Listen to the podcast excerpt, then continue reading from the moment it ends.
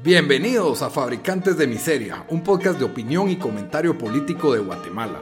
No somos analistas ni expertos, solo somos una voz promedio pensando en recio. Bienvenidos a Fabricantes de Miseria, su podcast favorito de política. Con ustedes estamos los mismos de siempre. Daniel, desde Washington DC, ¿cómo estás? Bien, aquí me siento como Groundhog Day y no, no, no porque he, estado en el mismo apartamento por un mes, sino porque es tercera vez que estamos grabando el podcast. es como que tercer inicio de grabación. Cabal. Tu servidor Lito desde Rodrigo, desde Guatemala. Es que en este hay que ser más formal, entonces soy Rodrigo. Cabal. Eh, don Daniel, me tenés que decir. De don, Daniel, don Daniel y, don Rodrigo ahí sufriendo la, la pandemia del coronavirus con ustedes, transmitiendo sin detener, heroicamente. Somos trabajadores esenciales, entonces podemos seguir transmitiendo. Cabal. Aunque sea fuera. La banda, la banda en el Titanic, ¿verdad? Hasta el final. Hasta que se hunda. Pues muy bien, eh, como siempre les recuerdo que estamos en redes sociales, ahí nos pueden buscar como fabricantes de miseria, tanto en Facebook como en Instagram y en Twitter pues nos buscan como FabriPod.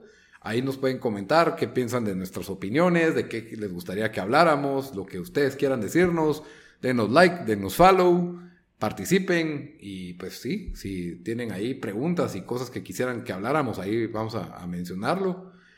Fabricantes de miseria, de esa misma forma nos encuentran también en todas las plataformas de audio, estamos en las principales, iTunes, Spotify, Stitcher, SoundCloud y hasta en YouTube, hasta tenemos canal de YouTube, porfa, denos follow, denos like, ahí estamos disponibles para, para todos, para que nos puedan oír. Y pues hoy traemos un episodio un poquito diferente, hoy traemos dos entrevistas a empresarios de distintos sectores y nos, que nos van a contar y nos van a compartir pues su, su experiencia con lidiando con el coronavirus. Como, como empresas pequeñas, ¿verdad? El primero es el CEO de Badit Barahona, eh, CEO de la empresa Ads Live Media. Eh, es una empresa de publicidad en Internet, así lo voy a resumir. publicidad digital. él, él, se los va a aclarar. Yo, yo, yo no estoy muy familiarizado con, la, con el léxico tecnológico, así que Ahí sí que hace páginas de internet, le voy a decir.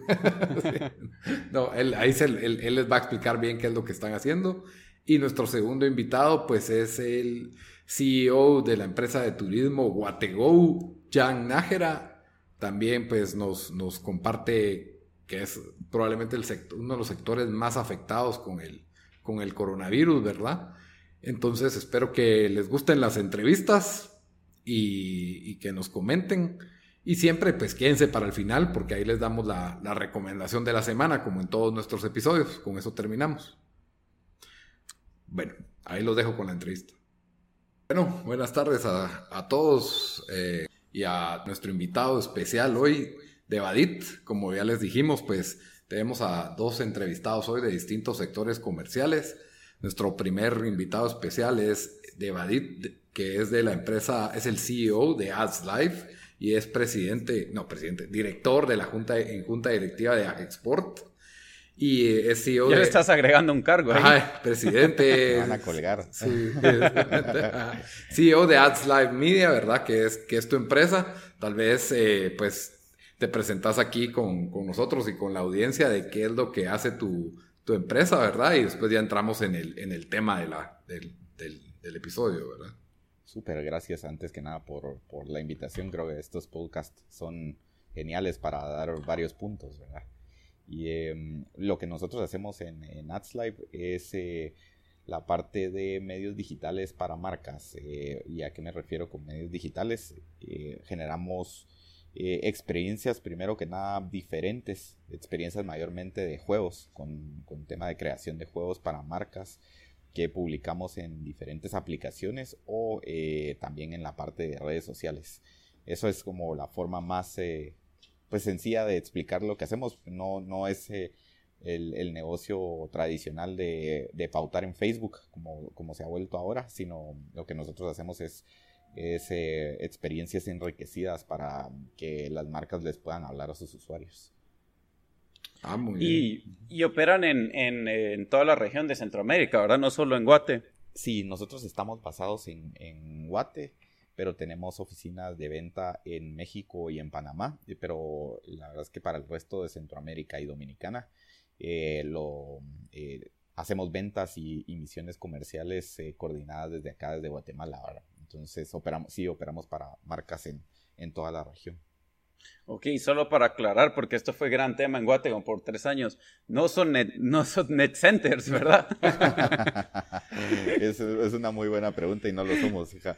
No, la verdad es que cuando el negocio empezó hace ocho años y medio, eh, tuvimos, eh, pues sí, una parte del servicio de community, eh, cuando no mucha gente le, le decía que era community management pero eh, la verdad es que vimos que muchas, eh, muchas marcas estaban em, empezándolo a hacer mejor de forma interna y, apoyamos mucho esa, esa teoría y a, lo que mm, nos enfocamos a partir del segundo año fue específicamente a, temas de medios en sí.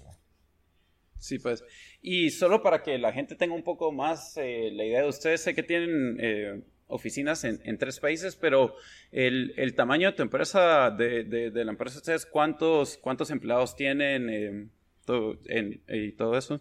En total, eh, ahorita somos 25 eh, de los empleados directos, ¿verdad? Pero, por, por, ejemplo, tenemos algunas representaciones de ventas en donde otras oficinas de, de otros partners venden nuestros servicios. Entonces, ahora eso nos lleva a, una, a un valor bastante más alto.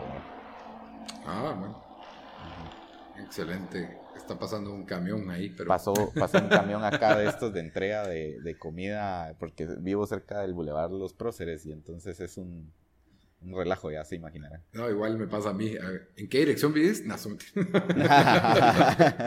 Creo que sí, así, así pasó la última vez con, con Lito y, porque yo no sabía que los camiones no tienen toque de queda, porque sueño ya son las seis allá en Guate. No tienen toque de queda. no, es para... Eh, tienen las mismas restricciones que un horario tradicional. Entonces, están bien. Sí, está muy bien. Bueno, ya para entrar en, en materia, ¿verdad? Eh, de ahí, pues tal vez nos podrías contar qué fue el primer cambio o la primera que, que donde tuviste que tomar medidas en, tu, en, en, la empresa, ¿verdad? Con respecto al, al, coronavirus, ¿verdad? Sí, lo primerito que, porque todo empezó para todos, creo que con alguna noticia de un virus en China, creo que desde enero, ¿verdad? Pero en, en que ya tuviste que hacer algún cambio modificación o a lo mejor en el comportamiento de tus clientes o, algo por el estilo.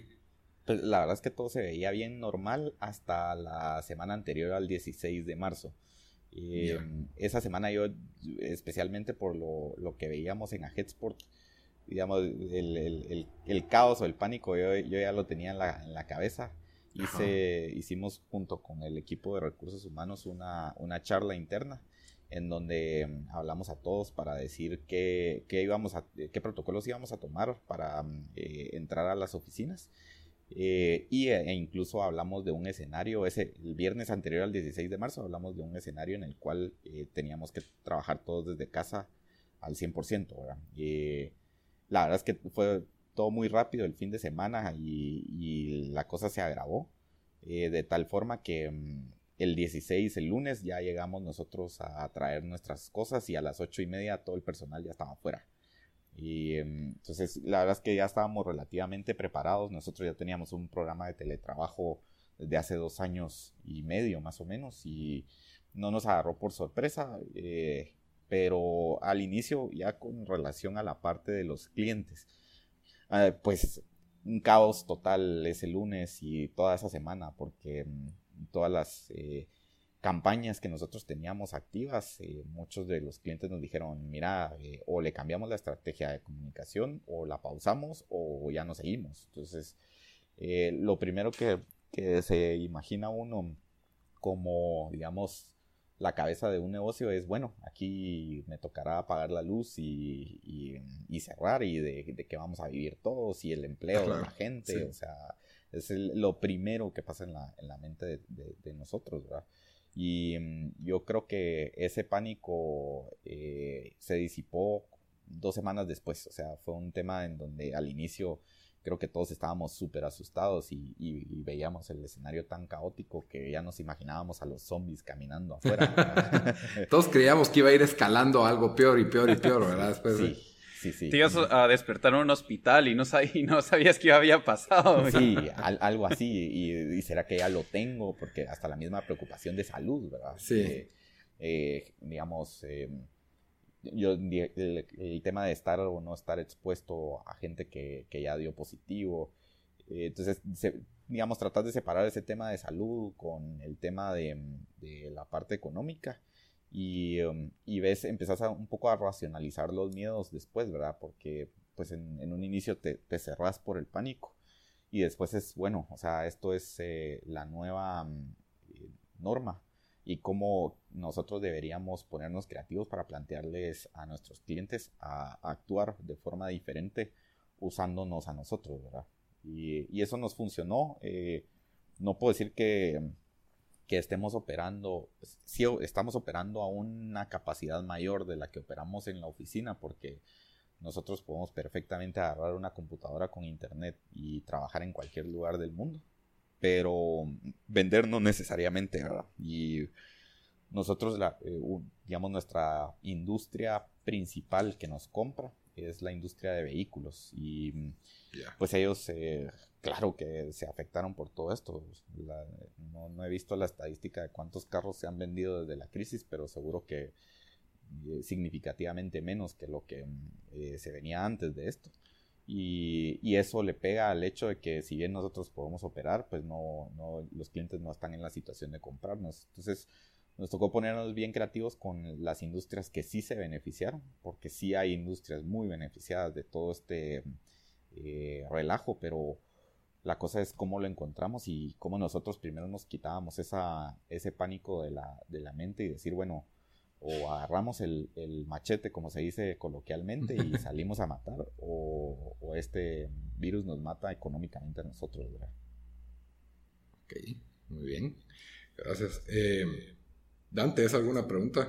Sí, eh, ¿Cómo has visto, bueno, como dijiste ahí de que ustedes tal vez sí estaban bien ajustados, eh, o no bien ajustados, pero ya venían em, con eso de, trabajar remoto eh, por dos años, ¿verdad? O, tal vez parte de su, de su staff, pero ¿cómo dirías que ha sido la, adaptación de, los clientes con que se han tenido que, pues ahora reunir virtualmente, me imagino prácticamente? Eh, ¿Crees que la adaptación ha sido rápido, rápida ahí para, para gente en esas industrias o o si notas que, eso también les ha afectado? Al inicio nos costó mucho que nos eh, recibieran relativamente algunos, eh, algunos clientes y especialmente la gente de, pagos, o sea, los, que se dedican a o se dedican a pagar de nuestros clientes porque no, no todos trabajan con una computadora eh, portátil, entonces decían que no, no estaban trabajando, por lo menos ese era el argumento, para no pagar, ¿verdad?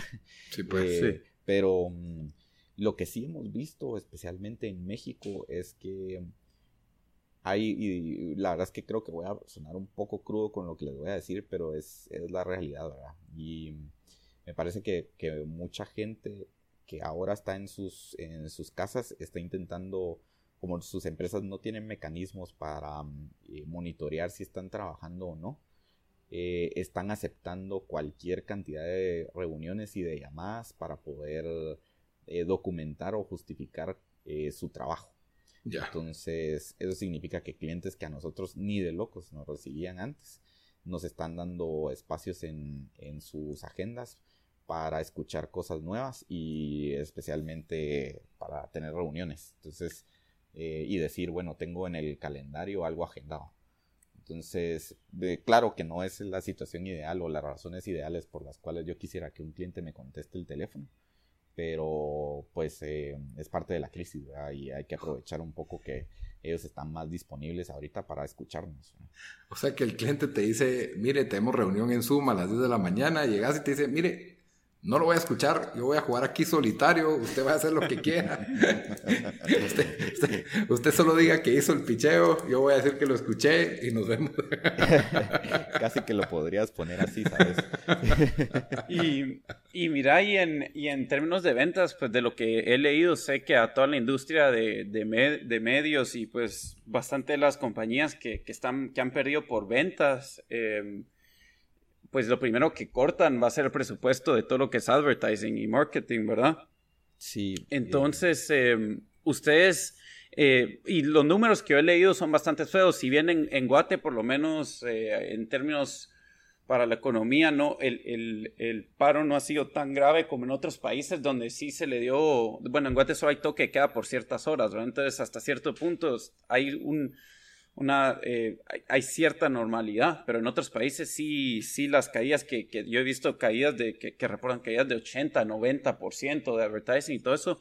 Distintos sectores también. distintos sectores, sí, em, pero la experiencia de ustedes, ¿cómo ha sido? Sí, me imagino que ciertas industrias han casi que de unas parado de, de sacar anuncios, tal vez otras han subido. ¿Cómo, ¿Cómo ha sido su experiencia con eso? Sí, la verdad es que varias industrias han, han detenido y eh, no, no, reactivan presupuestos eh, a esperas de disposiciones presidenciales y eso pasa en todos los países en los que estamos. Eh, pero hay, hay, otras industrias que han aumentado, sí, son pocas las que, las que han aumentado porque pues no tienen una certeza de, de hacia dónde va todo esto, pero, pero sí hay oportunidades en ese sentido. Cuando es el, el crecimiento, de crecimiento absoluto y sumas todas las industrias, definitivamente hay un decrecimiento porque esto trae una eh, crisis económica pues macro, pero eh, cuando lo ves, cuando comparas el, el PAI completo de inversión publicitaria, eh, el tema es a quién le estás preguntando.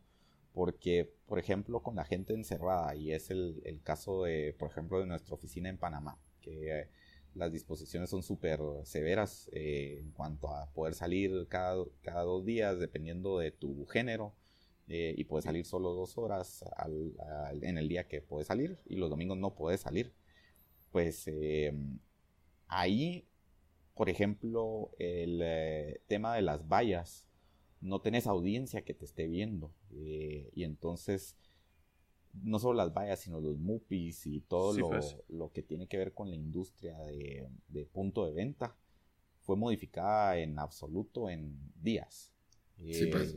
y es fueron industrias que fueron transformadas y casi que si ellos eh, dependían de esos, de esos medios o de esos spots, pues de plano, a ellos, si les preguntas, están absolutamente golpeados, ¿verdad? Eh, a nosotros nos ayuda que la gente está detrás de una computadora o de su celular todo el tiempo ahora. Eh, ya no podemos decir que algunas veces del día, no, ahorita sí es, todo el tiempo y para nosotros que veníamos, eh, yo personalmente tengo más de 10 años de estar metido en este negocio y no, siempre nos ha tocado evangelizar eh, a, la, a, la, industria en decir, bueno, ¿por qué deberías pautar en medios digitales? Y yo creo que ahorita el crecimiento del conocimiento de la necesidad de pautar en digital en estos 45 días ha sido la mayor aceleración que le he visto en los últimos 10 años al asunto porque los obligaron. Y pues, pues. a los que agarraron con el, con el tema tan retrasado son los auténticos perdedores como Mark, de, porque no sabían qué hacer. Eh, y a los que ya estaban más preparados creo que salieron ganando en esto. Eh, lo hablábamos sobre el tema de los supermercados, ¿verdad? Hay, supermercados pequeños que ya tenían una logística de entrega por canales digitales y esas brechas de esos supermercados más pequeños con los monstruos de cadenas gigantes que no lo tenían. Ahorita el que tiene las de ganar es el, pequeño y que se pudo adaptar. Pero, y el grande está dándole patadas ahí para ver cómo, cómo eh, se adapta. Entonces, eh, yendo a la, y, le di mil vueltas al, a contestar la pregunta, pero creo que valía la pena la, la comparación y es, ¿qué tan, eh, a quién le preguntas sobre el tema de si disminuyó la inversión? Eh, es lo que depende de, tu respuesta, ¿verdad? Porque si perdiste audiencia, evidentemente perdiste todo, ¿verdad? Sí, y, y miren, entonces, pues por lo visto, eh, de, lo que, de lo que vos decís, no, no, no les ha ido tan mal a ustedes. Ahora, eh, contrario. sí, em, en, en, términos, porque hemos oído las, las historias de horror de, de, varios lugares teniendo que suspender o despedir empleados o, hacer una pausa con, con, em, con, o sea, que solo no están eh, contratando nueva gente. ¿Ustedes han tenido que llegar a esas medidas eh, todavía o, por, por, bien lo que dijiste de que, de que pues a ustedes se les ha, gente pues estás teniendo que, hacer casi que advertising en, línea.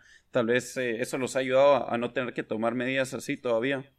Pues la verdad es que igual les mentiría de, decirles de que mm, el negocio creció por, a raíz de esto, porque cuando lo ves igual, eh, qué bueno que los clientes se tengan que transformar, pero sí tenemos que separar dos, dos partes de esta ejecución de negocio como que pueden que te hayan crecido las ventas o puede que no, o puede que no se te hayan afectado mucho. Esa sería la primera parte del tema de ventas. Ya. Eh, y la segunda parte el tema de la caja.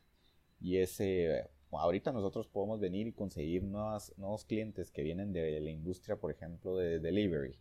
Y mm, no, no, voy a hablar de los grandes, pero de repente hay un eh, restaurante que quiere entregar comida a domicilio y nos dice, bueno, sí quiero pautar, pero no tengo la caja ahorita para pagarte, ¿verdad? Y eso es una situación, a nosotros definitivamente nos crecieron los retrasos en pagos. Eh, así que el hecho de esa situación caótica de despedir o no despedir por parte de la industria, creo que no hay una industria que esté inmune a esto, no por tema de ventas, sino por tema de caja. ¿verdad? Y, y eso es, eh, nosotros no hemos tomado una decisión así, eh, pero tenemos que tomar decisiones eh, con base a cómo vamos a proyectar nuestros cobros en las próximas semanas. ¿verdad? Sí. Y mira, viendo aquí, pues nosotros en los últimos programas hemos hablado bastante de lo que... Perdón, Lito, no sé si tenías otra no, Dale, dale, dale, dale, No, dale, em, hemos hablado de lo que ha hecho el, el, em, el, gobierno, bueno, los gobiernos en otros, en otro lado del mundo para, para ayudar a las economías. Obviamente, estamos hablando de otras ligas, ¿verdad? Porque el dinero que tienen en otros países, eh, los mecanismos que pueden para, para poder ayudar. Eh, y bueno, yo ni estoy de acuerdo al, al 100% con eso, pero ¿crees de que tal vez eh, hay algo que, que, en Guate el gobierno pueda hacer mejor para si bien no ayudar con, con, dinero o pagando planillas como se ha hecho en otros países, por, obviamente por, porque, porque estamos limitados en recursos en, eh, en el gobierno de Guate y, es, pues, es, otra, es otra nuestra realidad, pero ¿crees que tal vez sí, si, hubiera, si hay algo que pueda hacer el gobierno para, para tal vez que no sea tan, tan eh, suavizar el paro, por decir así? Sí, yo creo que um, pues la primera eh, decisión de la, protección a empleo fue buena. Eh, la decisión como tal, ¿verdad? Que apenas está esta semana tomando un poco de tracción, que es eh, la suspensión temporal de los contratos de trabajo. los recursos están para, según, según fuentes del gobierno, para apoyar a 300 mil trabajadores por mes durante tres meses. Y esto, la verdad es que sí, viene a aliviar a las industrias que pagan salarios, eh, especialmente salarios mínimos, ¿verdad? Porque por lo menos eh, se mantiene el, ingreso del trabajador durante este periodo de tiempo que es tan complejo, ¿verdad? Y, de eso, a no tener trabajo, no tener ingresos, creo que está bien. Eh, las industrias especializadas es un problema porque de plano, ¿verdad? No, no necesariamente, no es que estén segmentando y decir, bueno, si ganabas dos o tres veces el salario mínimo y eso es lo que te vamos a pagar, eh, porque eso no está pasando y no va a pasar, ¿verdad? Eh, y eh, eso va a ayudar a suavizar un poco. creo que no es, no, no está llegando la ayuda al ritmo que debería, pero sé que ni los mecanismos, bueno, a, a quién agarraba preparado esto, pero nunca el Estado está preparado para distribuir fondos. Entonces la logística sé que no estaba dada, eh, los fondos llevan un tiempo en liberarse, etcétera, etcétera. Entonces creo que esa medida es buena, apoya la formalidad, falta mm, para la, economía informal, que es al final el 70% de nuestro país, hace falta que haya una mm, previsión de apoyo a, esas, a esas fuentes, ¿verdad? Y yo sé que hay el apoyo de los mil quetzales y todo, pero Creo que falta que se tangibilicen varias cosas. Eh, y me parece que como país sí, evidentemente nos faltan recursos. A pesar de, eso, Guate es de los países menos endeudados de América Latina. Entonces creo que la capacidad de, endeudamiento ahorita va a ser clave para poder salir de, esta crisis económica. Y Mira, una, una, cosa que sí han hecho en, otros países, y creo que cabal se, se platicó en Guate hace como dos semanas o una semana, eh, fue el, eh, de poder diferir y, o aplazar algunos pagos a, la SAT, algunos pagos de, impuestos. Creo, que era ISR, no sé cuáles, cuáles eran, eh, Lito, no el, sé si El ISO y el ISR. Sí, pues. Eh, obviamente eso en bastantes países ya lo han hecho por la realidad de que pues no le está entrando dinero a, muchas empresas. ¿Eso en Guate crees que es algo que, especialmente si, si, esto estamos viendo que va a durar un poco más, que el gobierno debería, debería contemplar? Pues uno de los problemas es qué modelo vas a usar, si, si vas a usar diferir o condonar, ¿verdad? Eh, si estás usando el diferimiento, lo que estás haciendo es solo pues un poco alargar la, tortura de, de, cobrarlo después. Y, y la condonación es una es decir, bueno, ya no lo voy a cobrar, que es mala palabra entre, entre varios, varios sectores ideológicos del país, ¿verdad?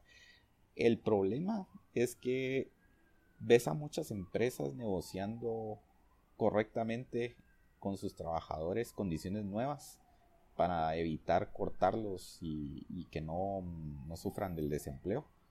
Pero al final el Estado, si vemos la proporción del gasto que se se está yendo a pago de planilla del Estado, es, bastante, es una carga bien, bien fuerte, ¿verdad? Y esa, ese tipo de mm, plazas no los ves negociando su salario porque de plano la situación está eh, no tan buena, ¿verdad?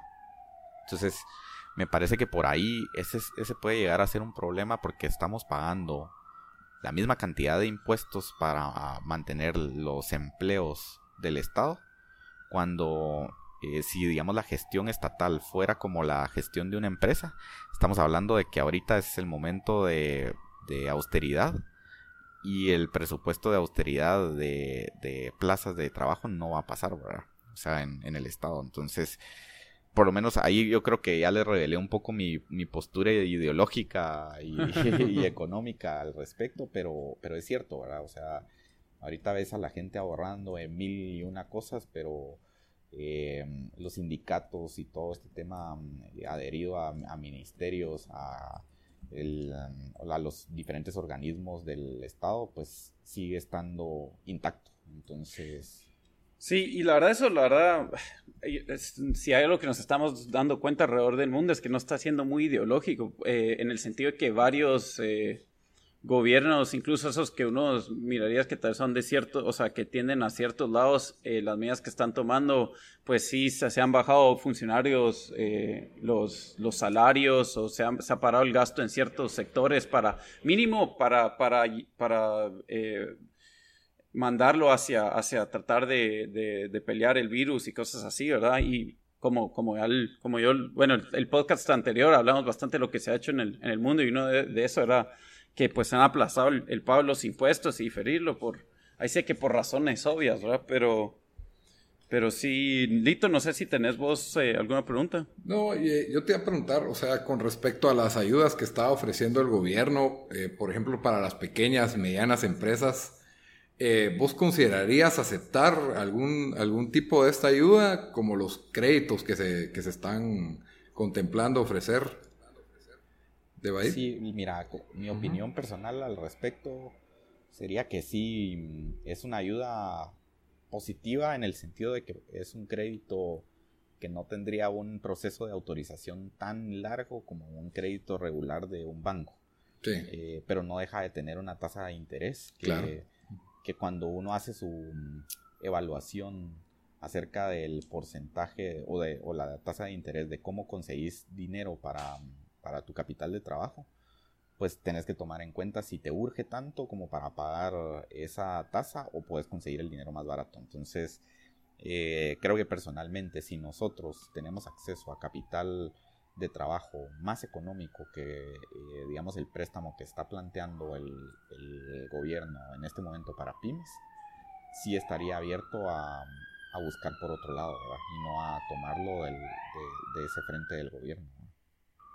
Sí, pues. hay, alguien ahí que, está no cumpliendo con el toque de queda y pasó la policía. la, sirena ahí. Eso, o los bomberos, a ver. Yo creo que es porque hay más silencio afuera que de repente cualquier ruido es como que uh, se ve. Sí, hasta en las noches me cuesta dormir ahora por los camiones, eso no me pasaba. Ah, pues te, te estabas acostumbrado a un, nivel consistente de bulla y ahora el total silencio. está bien, está bien. Bueno, David, gracias por toda la, por toda la información sobre tu, tu empresa, ¿verdad? Y sobre la, sobre la industria y, y, pues tus proyecciones para el futuro en medio de esta crisis. Qué bueno que, que pues obvio todos estamos afectados en un nivel, eh, que tu sector pues no fue tan afectado, ¿verdad? Creo que este un buen ejemplo con el de las vallas publicitarias en, en Panamá, en Guatemala, fácil. Ahorita bajando y subiendo carretera a Salvador, veo uno las vallas así completamente vacías, ¿verdad? Sí. Eh, fácil un, un, alto porcentaje, pues no todas, pero sí, sí varias se ven así disponible, disponible, disponible. Entonces probablemente pues creo que vos lo pintaste claro que ahorita las personas que tenían un marketing de, de vallas eh, más tradicional, pues te van a considerarte, van a considerar a tu empresa como, como la forma de hacer publicidad. Sí, eso y bueno, sí, sí. Antes de, antes de, cerrar, tal vez solo, eh, bueno, yo tenía una pregunta y... Dale, eh, cerrala. Eh, ¿Cómo miras esto cambia? Obviamente, pues nadie sabe cuándo va a parar el toque que en Guate. Algunos países ya están empezando a abrir, pero igual se sabe que esto va a ser un proceso lento. Eh, ¿Cómo miras? Entonces, tal vez es difícil contestar esta pregunta, pero de, lo, de, lo, de, las experiencias que, que, ustedes han vivido ahorita, ¿cómo miras que esto puede cambiar para ustedes eh, su negocio y, la industria en que están ustedes em, de, de, aquí a que cuando pues salgamos de esta, ¿verdad? Y se regrese a, un, a, cierta normalidad. Pues eh, para empezar, creo que em, nos dimos cuenta que no necesitamos estar en una misma oficina para eh, sacar el trabajo. Que claro que culturalmente necesitamos vernos, eh, pero para eso no necesitas pagar una oficina de casi 400 metros cuadrados, como es el caso de nosotros.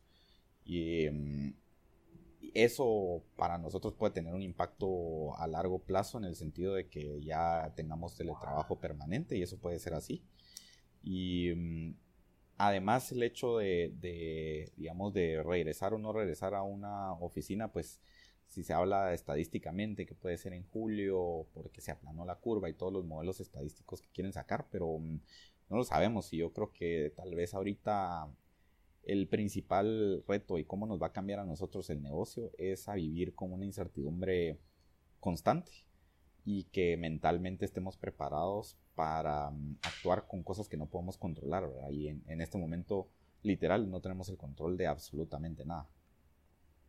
Sí, y bueno, y yo creo que ya hay suficiente incertidumbre en los mercados latinos o tercermundistas, así que esto es solo como que agregarle algo más a, lo que uno tiene que, tiene, tiene que lidiar. Eh, mira, tal vez, eh, ¿dónde puede encontrar la gente eh, eh y también si, si tenés algo ahí, Twitter o algo así que, que quisieras dar para que la gente te pueda encontrar ahí? ¿cuáles, ¿Cuáles serían? Sí, el, sitio web de AdsLive es adslivemedia.com y mi Twitter es Devadit, yo sé que mi nombre es difícil, pero mm, seguro lo van a publicar por escrito. Entonces, eh, ahí la verdad es que publico algunas cosas ya un poco tiradas a mi pensamiento ideológico económico, entonces, pues, invitar a, leerme. Muy bien, buena onda, Devadit. Entonces, ya saben, at Devadit en Twitter. Eh, con ustedes, pues, fue Devadit Barahona, CEO de Ads Live Media, ¿verdad? Eh, pues, la empresa de anuncios por internet, para decirlo en buen chepi. Me gusta la descripción. Y muchas pues gracias. Gracias, David, por, para, por tomarte el tiempo. Lo digo así para que lo entienda mi mamá, mi abuelita, que también oye el podcast. olvídense cuando les digo a, mis papás qué es lo que hago. Yo creo que por ahí va el asunto. Entonces, muchas Estás en los internet. Sí, en los internet. Muchas gracias, Lito, y muchas gracias, Dan, por el espacio. Y para mí siempre es un gusto este tipo de cosas. Buenísima onda por estar. Gracias. Seguimos gracias. platicando entonces. Muchas gracias. Un abrazo. Adiós. Bueno, bienvenidos a la, a la segunda entrevista del día de hoy. Eh, tenemos a nuestro segundo invitado especial, Jan Nájera, CEO de Watego, una empresa de turismo eh, pues eh, vamos a, vamos a hablar de, tu empresa y, y, nos vas a contar pues un poco del, tema de materia que tenemos, ¿verdad? tu sector y tu, y tu empresa en esta, en esta época de, de coronavirus. Eh, para pensar, para empezar, eh, bienvenido, Jan. Muchas gracias. A nuestro podcast. Gracias a ustedes por la invitación. Y, y, cabal, pues nos tardamos un poquito en arrancar, pero, pero ya estamos. Y, te quería preguntar, contanos qué, qué, cuándo empezó y qué es Guatego, qué es tu, qué es tu empresa. Bueno, pues em, para empezar nuevamente, muchas gracias por la invitación. Eh, es una plataforma de turismo. Nosotros lo que hicimos fue unificar toda la oferta turística de transporte y de experiencias del país y ponerlo en una plataforma a servicio de pues prácticamente cualquier turista que fuera a visitar Guatemala. ¿Qué significa esto? Nosotros teníamos, bueno, no teníamos, tenemos a, a los principales operadores de transporte tipo Litegua, Fuentes del Norte, Rutas Orientales, Aerolíneas Guatemaltecas, eh, desde los grandes hasta empresas pequeñas eh, que mueven personas entre Antigua y, y Atitlán o Atitlán y Lanquín, qué sé yo, y vendíamos todos los boletos en línea. Entonces es como una especie de Expedia en donde ustedes compran los boletos de cualquier tipo de transporte y utilizamos algoritmos muy fáciles para que la gente haga sus búsquedas sencillas, compren sus boletos en línea, le lleguen, esos boletos presentan en, al llegar a la taquilla y para subirse al bus y solo le dan, ¿verdad? Lo mismo con experiencias o tours y demás. Buenísimo, buenísima, buenísima idea, la verdad. Sí. Eh, contanos, Jan, bueno, entonces, pues esa era tu, empresa y todo. Una pregunta solo, solo para, para saber, me imagino que obviamente la, gran mayoría de, su clientela era internacional, pero ¿cuántos dirías que era eh, así de gente local y cuánta de gente del extranjero? Fíjate vos que nosotros, por nuestro modelo de negocio, nosotros nos enfocamos muchísimo en el mercado internacional. Entonces, estamos hablando de que el 94% de nuestros clientes eran internacionales. Sí, pues. ¿Por qué? Pues porque realmente el, nosotros lo que estamos haciendo es em, comercio electrónico puro. Puro. Nosotros desarrollamos todas nuestras plataformas en código nativo. Ah, eh, y utilizamos, no utilizamos, por ejemplo, WordPress o Shopify o ninguna de pues, estas plataformas. Fácil, que es ya algo armado. Correcto, nuestra plataforma es 100% nativa, nos tomó muchísimo tiempo hacerlo. Y nos integramos con pasarelas de pago internacionales para facilitar la transacción y la compra de, boletería internacional. Entonces nosotros estamos vendiendo eh, desde Canadá, pasando desde Canadá llegando hasta Brasil y agarrando toda Europa y algunos pedazos de Asia. Porque la verdad es que funcionó muy bien en Guate y empezamos a replicar el mismo modelo de negocio eh, en Belice. Bueno, nosotros iniciamos en agosto del 2018 en agosto hicimos nuestra primera transacción. Em, más o menos para diciembre ampliamos a Belice y ahorita en febrero habíamos lanzado Costa Rica. Y el plan era seguir eh, El Salvador, Nicaragua y luego agarrar la parte sur de México. Eh, y como estamos transaccionando en todo el mundo, entonces era muy fácil replicar el modelo de negocio, ¿verdad? Entonces, a nivel local era muy poco, porque para que vos le vendas a la mar aquí en Guate es primero hay que invertir mucho en educación. Eh, eh, y no me refiero a educación de, alfabetización ni nada, sino, es, sino es a educar al usuario a consumir en línea. Y eso es bien difícil porque el comercio electrónico hoy por hoy en Guatemala se traduce a conversaciones en Facebook o en WhatsApp. Sí. Es muy poco el usuario que realmente ingresa a una plataforma y tiene la confianza suficiente para transaccionar en esa plataforma, para ingresar sus datos y para asumir que lo que le va a llegar es lo correcto. Sí, aquí todo el mundo, hay, un gran comercio informal en, Facebook, WhatsApp y todo esto, y todo es efectivo contra entrega, ¿verdad? Que es bastante arcaico, por así decirlo. Exacto, y entonces, y ese modelo no, no, no es que no funcione, obviamente funciona, pero el e-commerce puro, digamos, eh, el usuario transacciona y luego recibe. Correcto. ¿Verdad? Pero todas las plataformas, la plataforma tiene que estar creada de cierta forma para que el usuario sienta completa confianza. Sus datos tienen que estar protegidos, etcétera. Tienen que haber muchas políticas detrás. Y eso era lo que teníamos nosotros. Entonces, mm, e, e, el mercado internacional fue muy fácil de llegar porque era un mercado que ya tenía esa educación de consumo. Entonces, simplemente lo que hicimos fue facilitarles lo mismo que a lo que ellos están acostumbrados en el mundo, pero hacia Centroamérica, que nadie lo estaba haciendo. Ya, ya. Bueno, y entrando pues en, en, materia, ¿verdad? ¿Cuál fue el primer, o sea, el coronavirus es algo que todos, pues muchas personas ya se empezaron a enterar en enero, algunos desde diciembre, creo yo, bueno, pero enero, febrero, de que era algo en China y pues todavía no, después ya salió en Europa, pero como vos si tenés turismo extranjero, ¿qué, ¿qué, fue el primer cambio o lo primero que, que, en que te afectó el coronavirus antes de que, de que empezara así ya las medidas gubernamentales en Guatemala? Fíjate vos que a mí me pasó una cosa bien, bien particular y es que eh, teníamos muchísimos años con mi esposa de, de, querer viajar a Asia, al sur de Asia. Y ah, precisamente estábamos en febrero en Asia, que fue cuando todo empezó a, sonar. No estábamos en China, pero sí estábamos como muy cerca. Sí, pues. Eh, de hecho, parte de nuestro viaje era pasar de regreso por China. Obviamente lo cancelamos porque si no ya no podíamos, no, hubiéramos, no hubiésemos podido regresar. Sí, pues. Pero yo me empecé a dar cuenta de las consecuencias allá. Porque, ponele, el 25 de febrero fue el año nuevo chino. Eh, nosotros en ese momento estábamos, si no estoy mal, estábamos en Tailandia y, había mundos de gente, mundos de gente que eran turistas chinos. Eh, ellos toman como tres semanas de vacaciones y ahí estaban empezando. Entonces, prácticamente todo nuestro viaje lo íbamos a pasar con un montón de, chinos, ¿verdad? Pues. Sin embargo, cuando salimos de allí y empezamos a recorrer otros países, estaba muerto ya no habían chinos viajando. Un montón de estadounidenses tampoco se, se empezaron a regresar. Igual los europeos, nosotros no quisimos porque ya estábamos muy lejos, ¿verdad? Y era, es, algo complicado llegar. Total que nos quedamos, pero ahí me di cuenta cómo empezó a bajar todo. En ese momento no había afectado tanto de este lado. Sí, pues. Porque, de hecho, para serte sincero, yo pensé que nos iba a beneficiar porque asumí que se iba a quedar en, el lado de Asia, como ha pasado con otras... Las otras epidemias. Sí, con otras epidemias.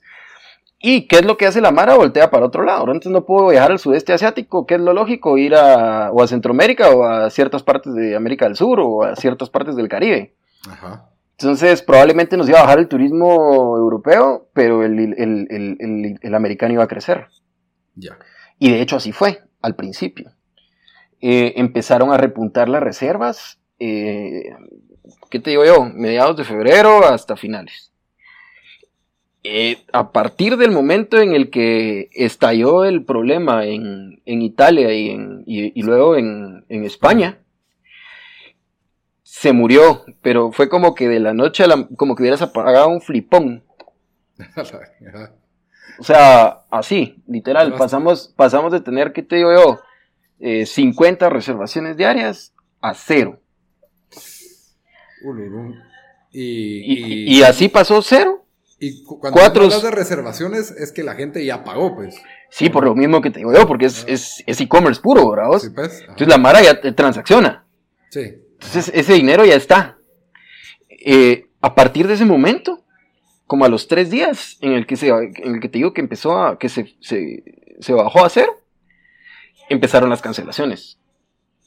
Y entonces tenés un montón de Mara que te empieza a cancelar y a cancelar y a cancelar y a cancelar. O sea, ni siquiera, ni siquiera reprogramar, o sea, de una vez. Pues, pues mira, parte de las acciones que tuvimos nosotros con nuestros clientes era mm, que les ofrecimos, porque obviamente, eh, pues para que una, empresa sobreviva necesita, lo primero que necesita es flujo de efectivo, ¿verdad? Sin flujo de efectivo cualquier empresa se muere. Es la sangre de tu negocio y es tu termómetro. Entonces, si vos empezás a bajar tu efectivo, pues, ¿cuánto tiempo puedes vivir? Dos, tres meses probablemente.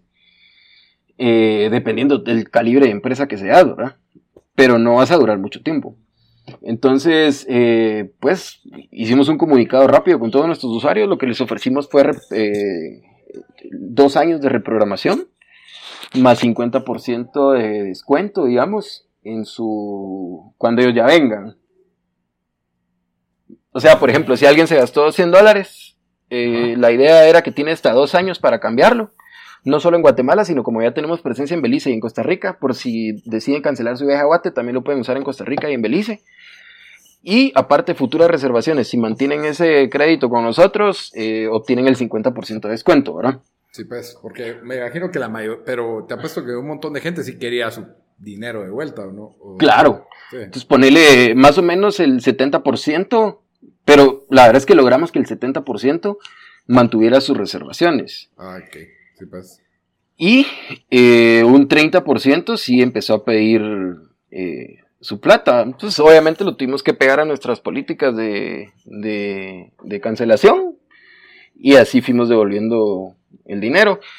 Em, no se devolvió de inmediato, no te voy a mentir, porque no, porque había mucha incertidumbre en ese momento. Entonces les pedimos un mes para hacer todas las devoluciones. Eh, ya a este punto, pues ya estamos bien con todos. pero sí, mm, eh, difícil, porque lo que pasa es que también cuando te, cuando toca ese momento, vos ya tenés ciertos compromisos adquiridos. Sí, lógico. Eh, tenés impuestos, tenés eh, préstamos, tenés cualquier inversión que hayas hecho. Nosotros nos habíamos metido a tener una inversión muy fuerte en Costa Rica. Invertimos pues. mucho en Costa Rica entre diciembre y enero. Bueno, entre diciembre y febrero, más o menos. Para empezar a levantar ese, ese mercado nuevo. Y ya estaba funcionando. De hecho, estábamos ya generando, ¿qué te digo? 8 o 9 transacciones diarias en Costa Rica. O sea, sí estaba funcionando, pero no estaba ni cerca de pagarse, ¿verdad?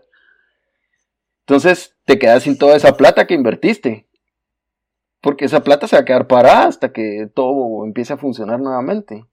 Tenés que pagarle a proveedores, eh, e, etcétera. Entonces se vuelve un, tema bien, bien complejo.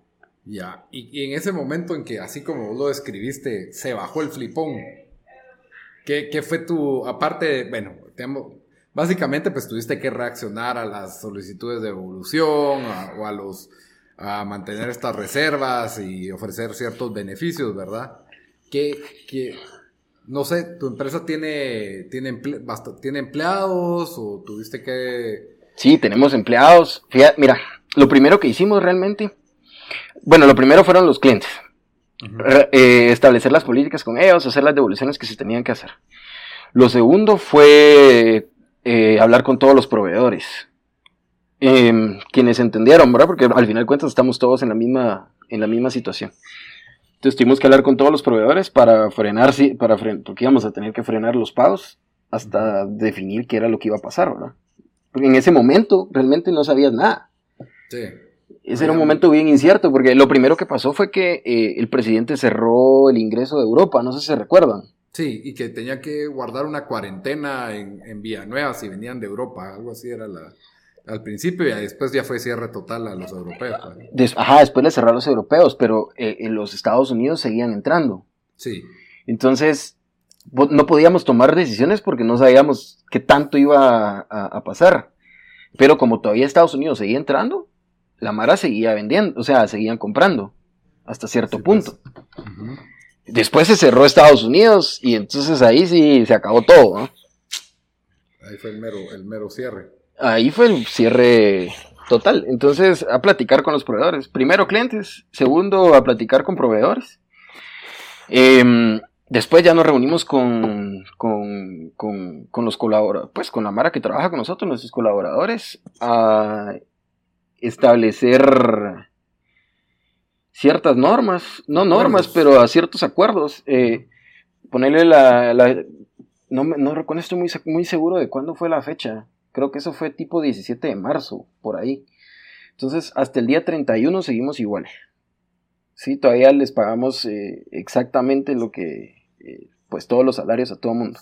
La quincena completa, como que si se hubiera trabajado. Cabal, pero sí se les dijo desde, o sea, pues sí, pero sí lo, platicamos de que, que, había que ser austeros, o sea, cuiden este dinero porque no, no, sé, no sabemos realmente qué es lo que va a pasar con esto. Eh, y negociamos que a partir de esa quincena íbamos a tener que bajar eh, los salarios a lo mínimo permitido. eh, durante el tiempo en el que estuviéramos cerrados. El tema es que no sabíamos cuánto tiempo íbamos a estar cerrados, ¿verdad? Porque vuelvo a lo... ¿Creíste que, creíste que iba a ser unos 15 días más? pues sí, yo dije va a ser un mes, un par de semanas, entonces podemos aguantar cierto tiempo. Semana Santa regresamos. Cabal, ah. Semana Santa. Es que, ¿y sabes qué fue lo peor de todo? Que fue en el mejor momento turístico. Sí, pues. Porque los mejores meses son esos, desde marzo hasta agosto. Ya. Con excepción de mayo, que mayo no viaja a nadie, pero tenés marzo, abril, mayo se muere, pero luego empieza a levantar junio, julio y tenés agosto con medio año. Porque en, en, marzo tenés no solo el Spring Break de Estados Unidos, entre marzo y abril, que muchas universidades empiezan a salir desde el 20, sino también tenés la Semana Santa para todos los europeos, sudamericanos, centroamericanos. Entonces es bien fuerte. Sí, pues el mejor mes del año, por así. El, de los, sí, el mejor cuarto del año. ahí fue donde nos pasó todos. Y, y mira, ahí con, bueno, ahí obviamente pues, tuvieron que, que, sí, sí, sí, peor, peor para la, la, industria del turismo, donde literalmente se vino a cero lo que, lo que recaudan y solo no hay, pues no hay, no hay flujo de, eh, que, que, pues me imagino que, que para ustedes ha sido un, un, paro total con los empleados y todo eso. Eh, ¿Qué crees que tal vez, eh, porque lo hemos hablado aquí en el podcast, que tal vez hubiera podido, ¿crees que hay, alguna medida que el gobierno pueda haber tomado tal vez para ayudarlo a ustedes un poco más, sabiendo que obviamente que en Guate pues hay limitantes, eh, pero que pues en otros países sí se ha logrado, no se ha logrado, no sé si se ha logrado, pero han, han tratado de ayudar. Em, ¿crees, ¿Crees que hay algo que, que tal vez hubieran podido, se pudo haber hecho? Fíjate vos que, mira, te voy a terminar, te voy a contar lo que hicimos nosotros y, y, luego voy a responder tu pregunta porque me va a servir. Eh, eh, en el momento en el que hablamos con la Mara de que íbamos a reducir salarios, tenés la incertidumbre de que no sabes cuándo va a volver a empezar. Pero tampoco te puedes quedar esperando a ver qué va a pasar. ¿Me explico? Porque todo es demasiado incierto. Entonces, nosotros, pues gracias a Dios, fuimos muy buenos para poder llegar a los usuarios y poder hacer que el e-commerce funcionara. Eh, yo les comentaba a ustedes antes de empezar la, entrevista que logramos generar 22 mil transacciones en, un año y medio e íbamos en constante crecimiento. Entonces tenemos muchísimas técnicas por las cuales hemos logrado eh, hacer eso. Entonces, eh, como tenemos dentro de nuestro equipo desarrolladores, diseñadores y Mara que sabe mucho de atención al cliente, lo que hicimos fue darle la vuelta y empezamos a desarrollar em, pues, páginas web, a asesorar a otras empresas en cómo eh, obtener más transacciones y empezamos a hacer un montón de experimentos. Empezamos a probar a hacer eh, un poco de dropshipping en Estados Unidos y logramos generar ciertas transacciones en Estados Unidos con tiendas que creamos. Eh, pues, estamos vendiendo productos en Estados Unidos, estamos desarrollando... Sí, nos estamos diversificando. Entonces, ponele, ahora tenemos un par de tiendas de e-commerce puro, pero que no venden guates, sino estamos vendiendo solo en Estados Unidos. Una de ejercicio y otra de cosas para niños que encontramos un par de productos interesantes y los estamos eh, vendiendo bastante bien por medio de remarketing y pixeles con Facebook y, otro, y otras cosas, y bien posicionadas a nivel SEO. Y eh, estamos consiguiendo clientes para ayudarlos con su posicionamiento web, a mejorarles sus páginas, y demás. Entonces, por lo menos, no, pues no estamos al nivel de ingresos que, venía, que, teníamos con, el turismo, pero pues es algo que está empezando, ¿verdad? Pivoteaste. y nos está sirviendo para eh, mantener a nuestros colaboradores. Al día de hoy no hemos despedido a nadie. Entonces, eh, por lo menos estamos teniendo esos ingresos que nos han permitido que, mira, yo no me, yo no me he estado pagando. Esa es la cosa. pero, por lo menos no despido a nadie y tampoco estoy muriendo de hambre porque tenía un poco de ahorros. Entonces, ahí vamos, ¿verdad? Y cuando vuelva a funcionar, pues ya vamos a tener un par de, de nuevas líneas de negocio que no esperamos no perderlas, sino que lo que vamos a hacer es eh, seguirlas potencializando.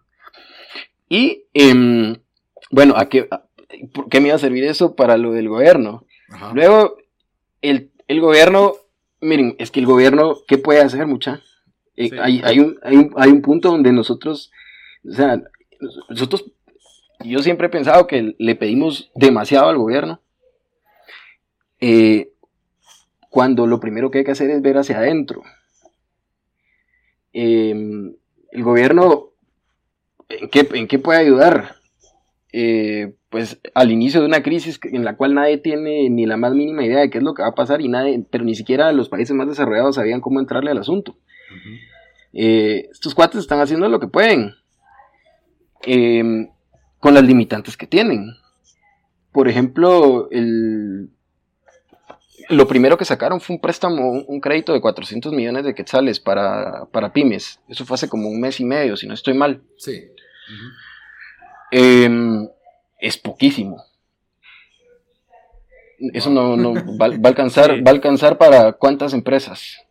No, sí, incluso, incluso en, en los estados, eh, y la verdad no ha funcionado muy bien, eh, por eso no sé qué tan, qué tan efectivo ha sido, pero tenían 300 billones de dólares destinados para, para pymes y en cosa de, de siete días ya se había acabado ese fondo, tanto que anunciaron una segunda ronda que casi que ya, ya se va a agotar también. Estados Eh, Unidos.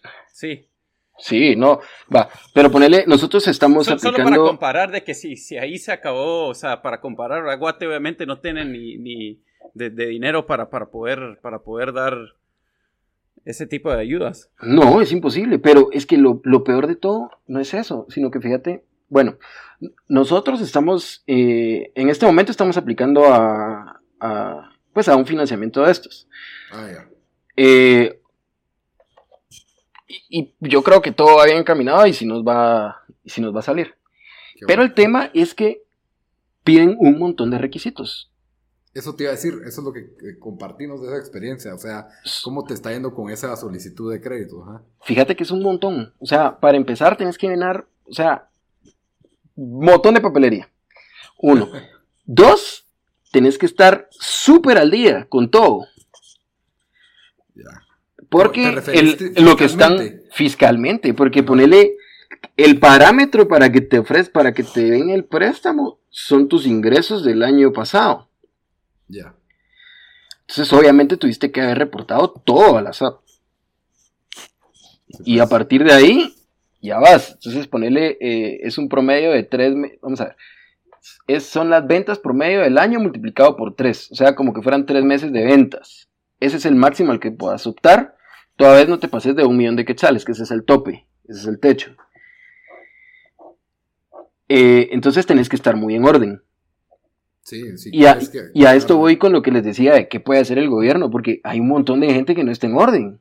De- Nadie, todo el mundo aquí, aquí factura menos de lo que realmente vende y Eh, todo eh, ese tipo de prácticas.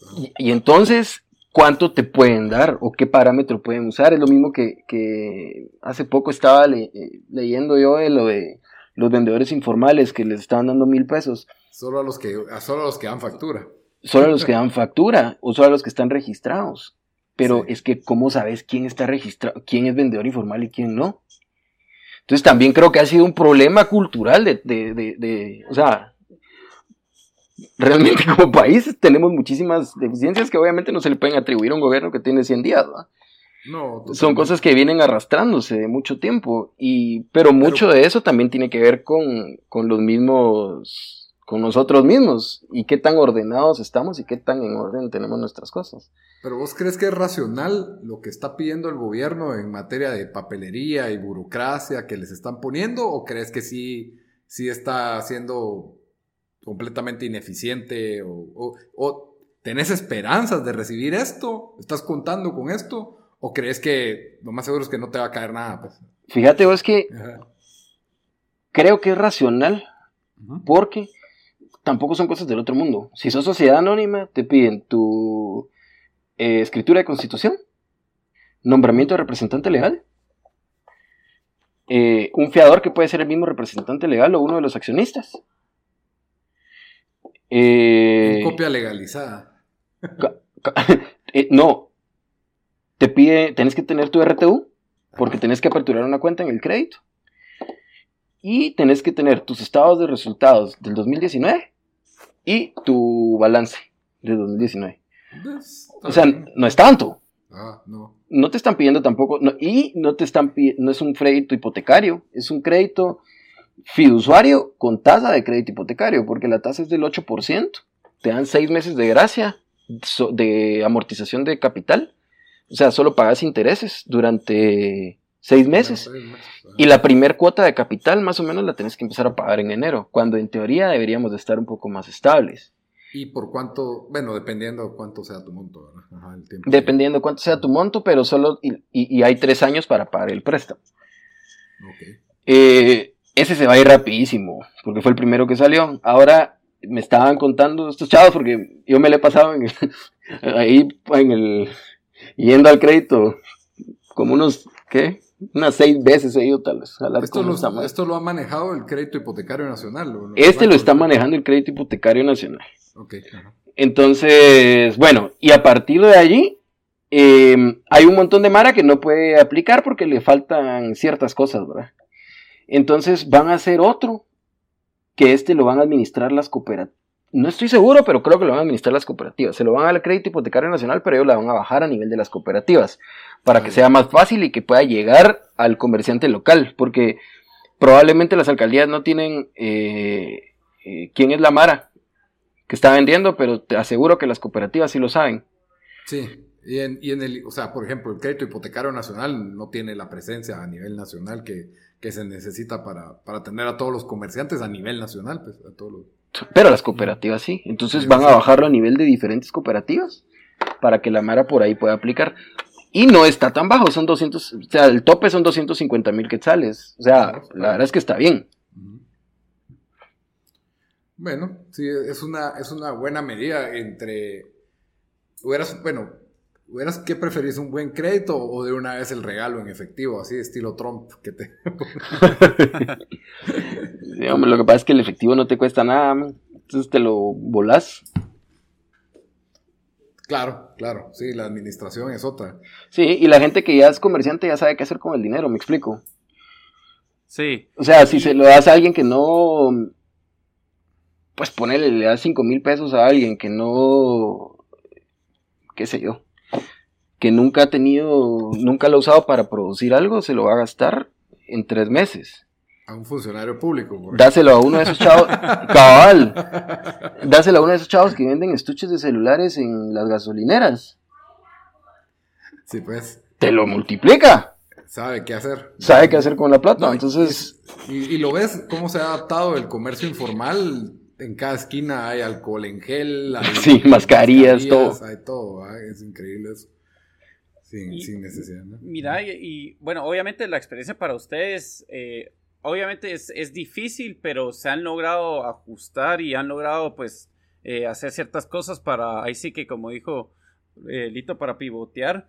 Pero de, de otras historias que han oído ustedes eh, de, de la industria y tal vez alguno de, de- la gente con que ustedes trabajaban, eh, me imagino que el a veces tal vez el, el panorama no ha sido lo mejor y, y tal vez no es tan fácil cambia, pivotear o, o qué, qué has oído de, de- de otra gente en, pues, en la industria. Entonces, Mira vos, está, es, a mucha gente se le está pasando bien, bien mal.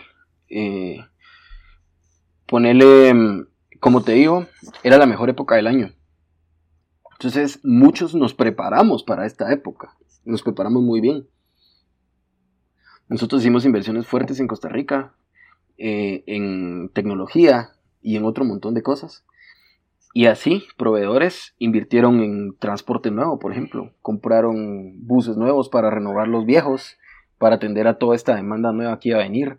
Hoteles remodelaron habitaciones, ampliaron eh, hoteles. Eh, hubo Mara que invirtió en Airbnbs, por ejemplo. eh, Sí, pues. comprando casas o alquilando casas y metiéndole plata para remodelarlas, pues, porque, ya o sea, porque era una buena época, o sea, el dinero se iba a recuperar. sí, pues. Eh, y te bajan el flipón, como te digo. Entonces, dejas de tener flujo de la noche a la mañana. Y la Mara, los primeros 15 días andaban, andábamos súper nerviosos. Porque no me salgo de ese grupo. Yo no sabía ni por dónde entrarle, no sabía, mis proveedores no sabían qué iban a hacer, porque ni siquiera se habían suspendido los pagos de, de los bancos, ni los pagos de SAT. Entonces tenés eh, una deuda contraída con el banco, la cual tenés que pagar y si no te van, eventualmente lo que van a hacer es a ejecutarte. Entonces, la Mara andaba bien preocupada.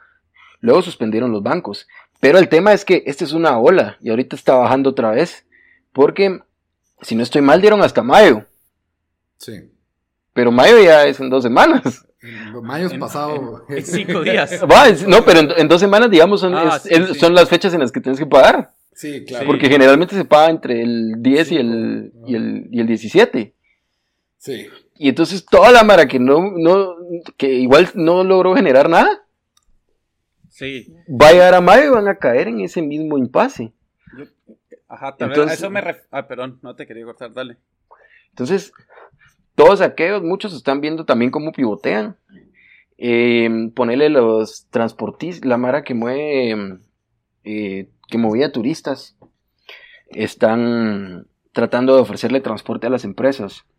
Como ahorita ah. tienen que mandarle a la gente por, por lo del toque de queda. No hay transporte público. No hay transporte público, entonces se están metiendo a ese tema para poder alquilar buses y meter, pero es que también tienen el problema de los permisos, ¿verdad?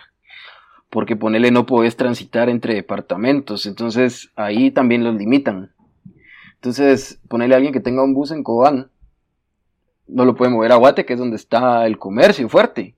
Porque en Cobán, ¿cuánto, puede, cuánto comercio hay? No hay mucho o a cuánta gente puedes mover. La Mara tiene motos y generalmente se mueven así. Em, y todo el turismo es en el interior, ¿verdad? Sí. Entonces también ahí están empezando a topar. Hay otros que han cambiado completamente su modelo de negocio y, por ejemplo, invirtieron lo que tenían en, en sanitización, en fumigación y eso es lo que están haciendo. Eh, otros están comerciando mascarillas o qué sé yo, cualquier cosa. Eh, y hay otros que ya, pues que no hicieron nada. Y seguramente ahorita van a ver cómo tratan de aplicar algún préstamo. Porque ya va a tocar pagar la, cuota de, mayo. Sí, es, que es probablemente el sector más, más afectado. Porque yo incluso estaba pensando, o sea, los restaurantes tienen como que, aunque sea el, el delivery, ¿verdad? Que es algo Tal vez sea mínimo, pero es algo. Y estás eh, abierto aunque sea, porque los restaurantes, o sea, estás abierto por lo menos durante el día, ¿no? Hasta, incluso fuera de horario de toque queda, pueden estar abiertos para, para servicio a domicilio.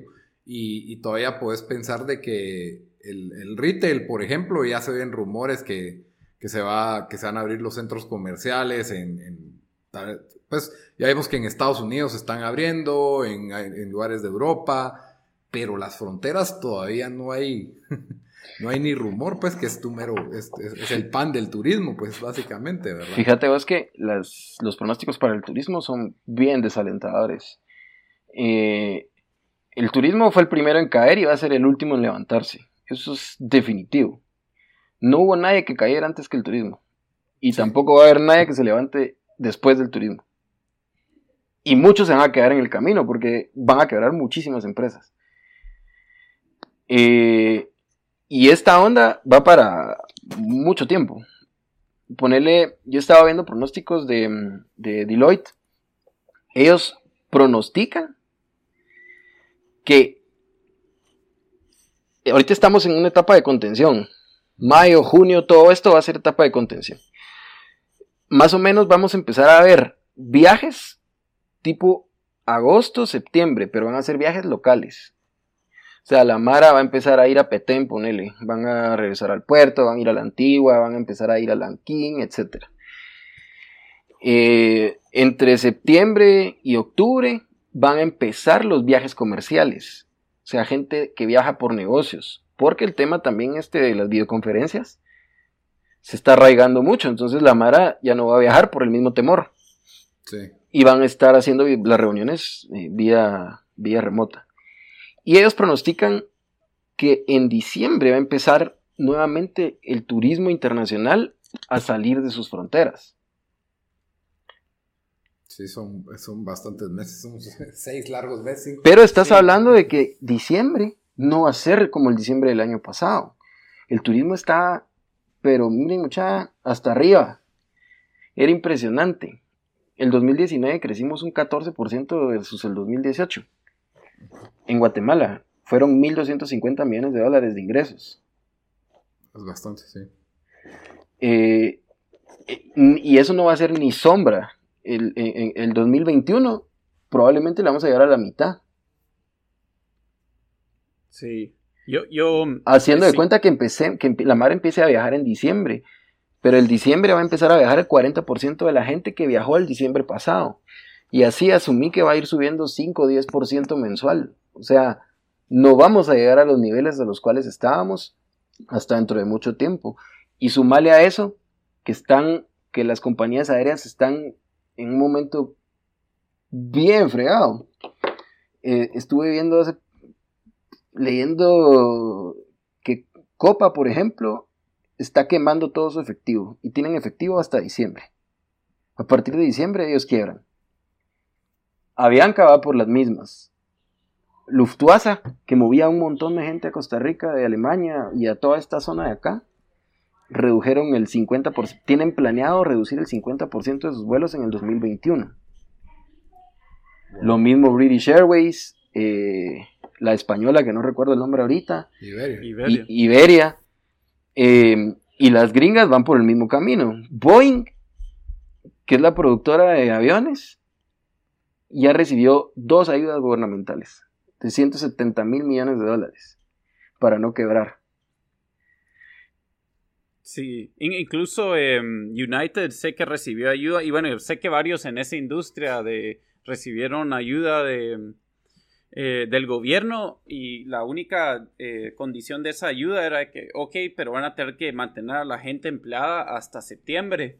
Y ya de una, sé que United, entre otras empresas, de una vez mandó notificaciones. Ella a partir de, de octubre 1, 50% de ustedes están despedidos. Imagínate. Entonces, y entonces sabes que el otro año no vas a tener la misma cantidad de vuelos. sí. O los vuelos no van a estar, digamos, Y- no van a estar al mismo precio al cual veníamos acostumbrados. Yo acabo de comprar, yo hace poco compré un boleto a Houston en 120 dólares. ¿Vos crees que eso va a pasar en el 2021? No, van a tener que subir los costos por todo porque no les va a salir, o sea, no van a mover la misma masa entonces, de gente, entonces eso no, no van a poder. Eh, cabal, y a eso sumale que un montón de Mara, que nos acaba de, cabal ayer recibimos el correo de una de las personas que les conté al principio que, renego- que, que reprogramaron. Ajá. Va, ella tenía reprogramado para noviembre. Nos escribió ayer que se quedó sin trabajo, pues. Es una española. Entonces, Y que- ya no. Ajá, que mejor no. Entonces, a eso sumarle todo el desempleo que está creándose a nivel global.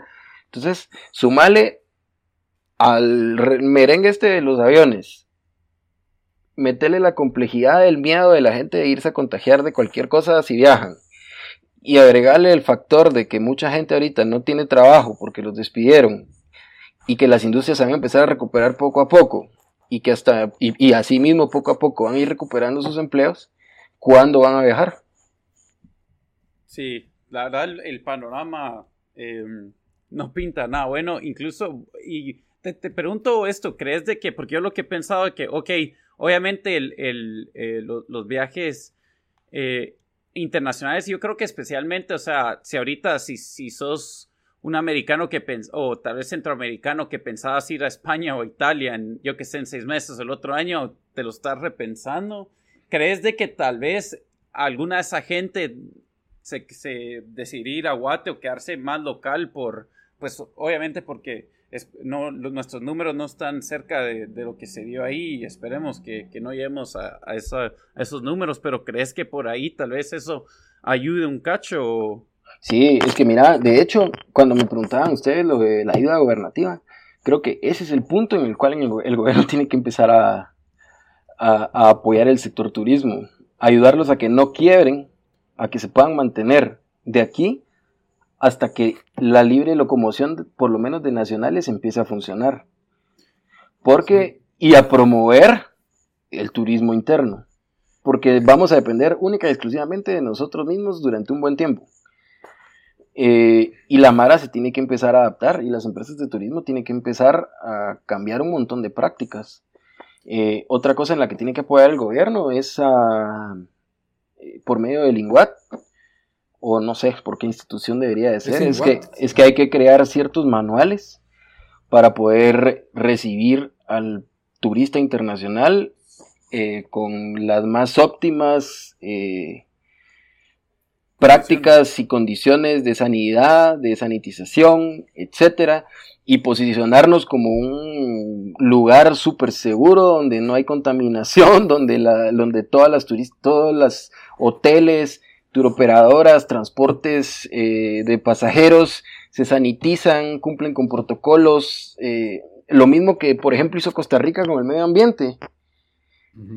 Eh, tenemos que tratar de posicionarnos a Guatemala para como el lugar seguro al cual viajar, ¿verdad? Y, y, tratar de cuando es cuando la gente pueda empezar a viajar nuevamente que estemos ahí y que seamos el primer lugar a donde quieran venir por seguridad por lo que tenemos por nuestra gente etcétera entonces hacia eso deberían de estar empezando ya a invertir el dinero hacia crear cierta idea en los viajeros de que van a volver a viajar eventualmente y que cuando lo hagan en Guate los vamos a estar esperando sí, vi, bastante como que en redes sociales de que por favor viajemos a Guatemala una vez termine esto, no vayamos a otros países.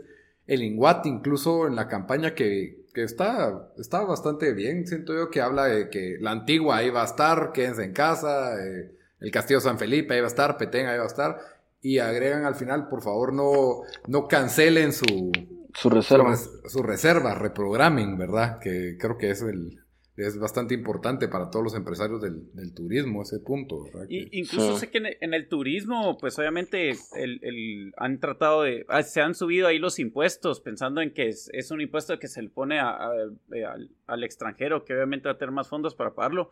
Pero ¿crees que también eso ayudaría a tal vez volvernos más competitivo? Eh, porque siento que el, gobierno está, está, un poco lento con, con eso de, en general de, eh, a la hora de ayudar que en varios países se han aplazado pagos de impuestos hasta incluso hasta septiembre, cosas así, y en, y en Guate te han, pues se, se, ha caído la venta completa y encima te está pidiendo el gobierno eh, que pagues. Ah, eso lo tienen que aplazar. O sea, no, no, la Mara no puede, no tiene dinero para pagar ni siquiera al banco, menos van a tener para pagar impuestos ahorita. Sí. Sí, y... Ojalá lo hagan, porque no, de momento se han negado, ¿verdad? Sí, pero por, sí, ponerle por lo menos el X, el IRTRA, Inticap y todo esto se, se, se quitó. Obviamente tampoco hay nada que pagarle a la SAT ahorita. sí, sí. Porque no, nadie está vendiendo casi nada. Eh, pero lo poco que se está vendiendo, sí, es importante que, la, que establezcan algún tipo de política para ver cómo se va a pagar, tal vez diluido en un año, qué sé yo. Y vos quisieras ver eh, para, para, para, para la industria, bueno, obviamente en general creo que todos quisiéramos saber esto, pero ¿crees que sí los ayudaría a planificar si viene el gobierno y dicen, eh, porque ahorita es casi que cada fin de semana a ver qué dice Yamate y ahí a ver qué pasa esta semana, ¿crees que sí ayudaría si dicen, bueno, vamos a estar tres más semanas con esto? Y eh, después de 15 días vamos a habilitar transporte interurbano, después vamos a seguir habilitando esto y esto. Eh, ¿Crees que una planificación así un poco más eh, estratégica los ayudaría a, ustedes o al, sector?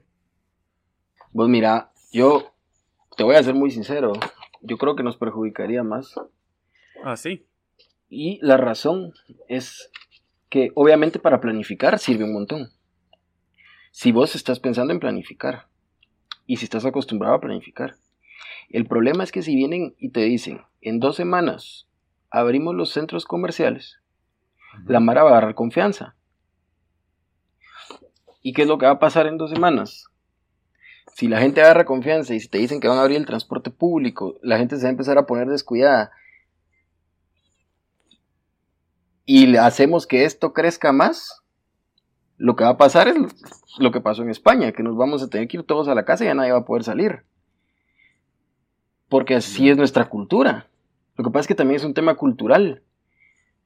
En Guate no estamos acostumbrados a planificar, sino que casi que vamos al, vamos al día.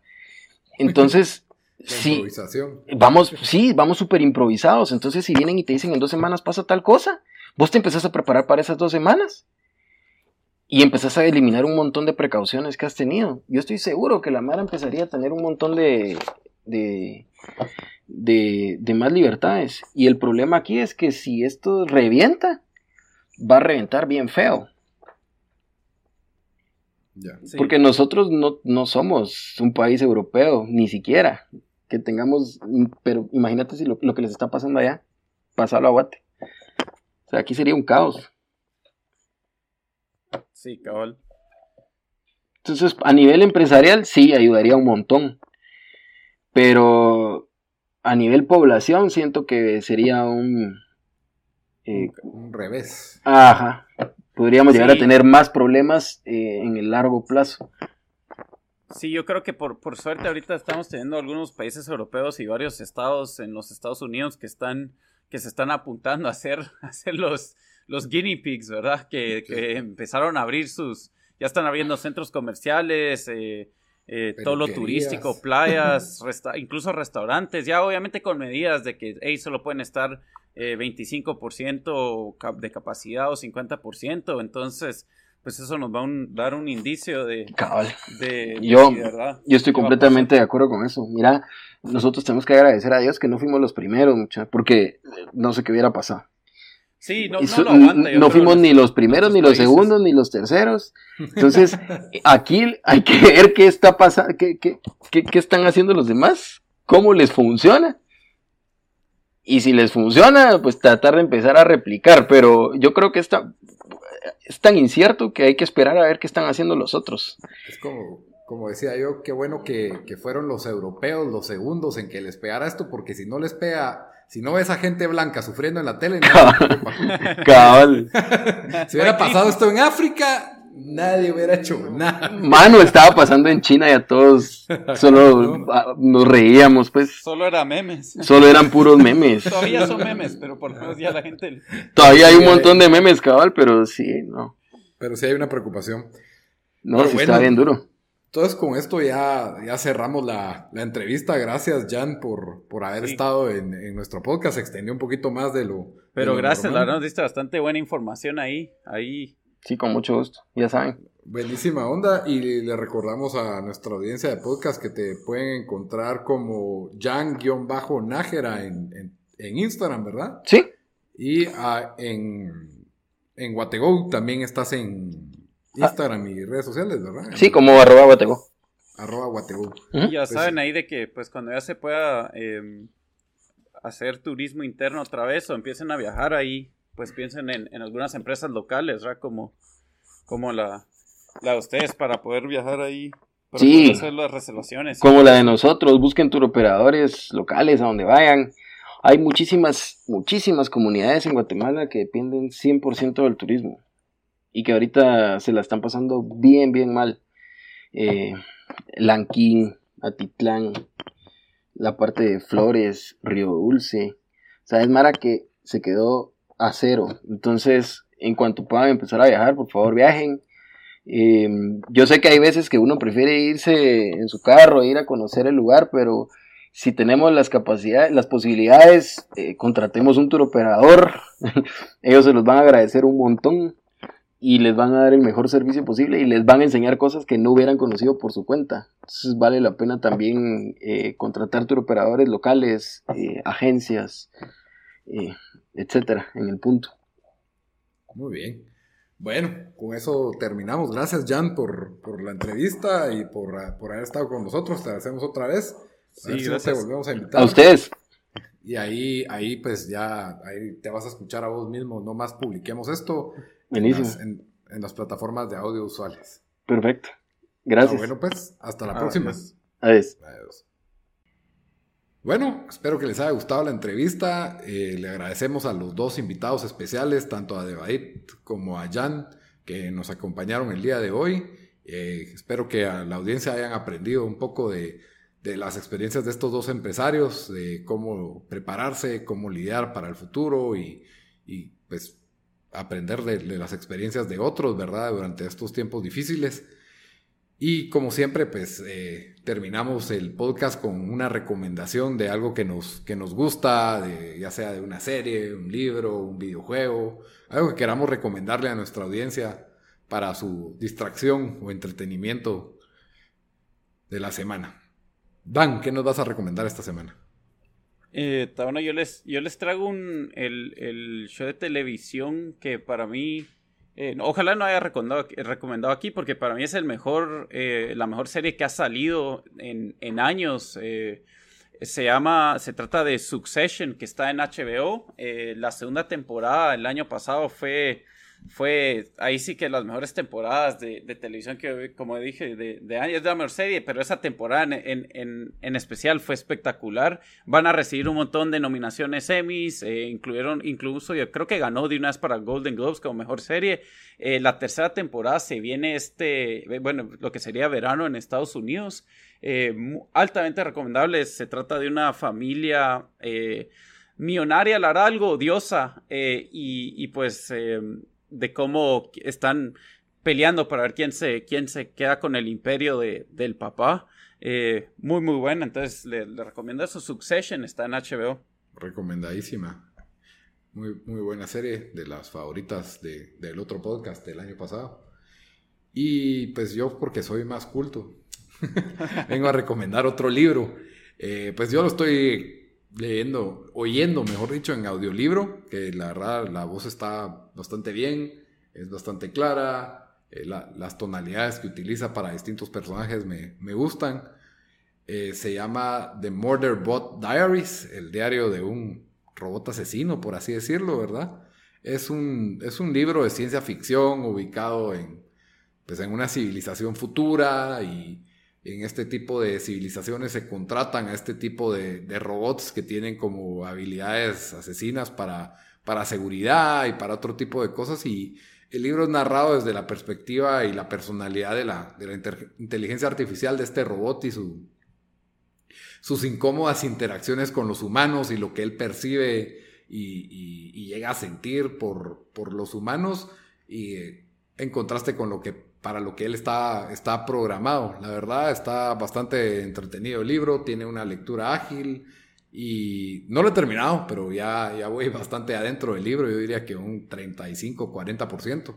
Y la verdad me está gustando. es decir 30 páginas. la verdad me está gustando bastante. Ojalá que, pues, eh, aparentemente es una serie de cuatro libros, así que no sé si, si, si hay continuidad entre ellas o cómo está la cosa, pero por lo menos el primer libro está bastante bueno, está bastante entretenido y en formato de audiolibro uno puede escuchar mientras que, no sé, eh, lava trastos, trapea, dobla ropa, alguna actividad que, que uno pueda hacer así de fondo, ¿verdad? Entonces es, un formato bastante ágil. Eh, si no estoy mal, hay un tiempo de trial en Audible de Amazon. Ahí pueden encontrar el libro o por métodos alternos, ¿verdad? Ahí, ahí a eso sí ya lo dejo a su discreción. Eh, Murderbot Diaries, muy, muy buen libro. Y esa es mi, mi, recomendación de la semana. Y con eso pues terminamos, ¿verdad? Hasta la próxima, Dan. Órale.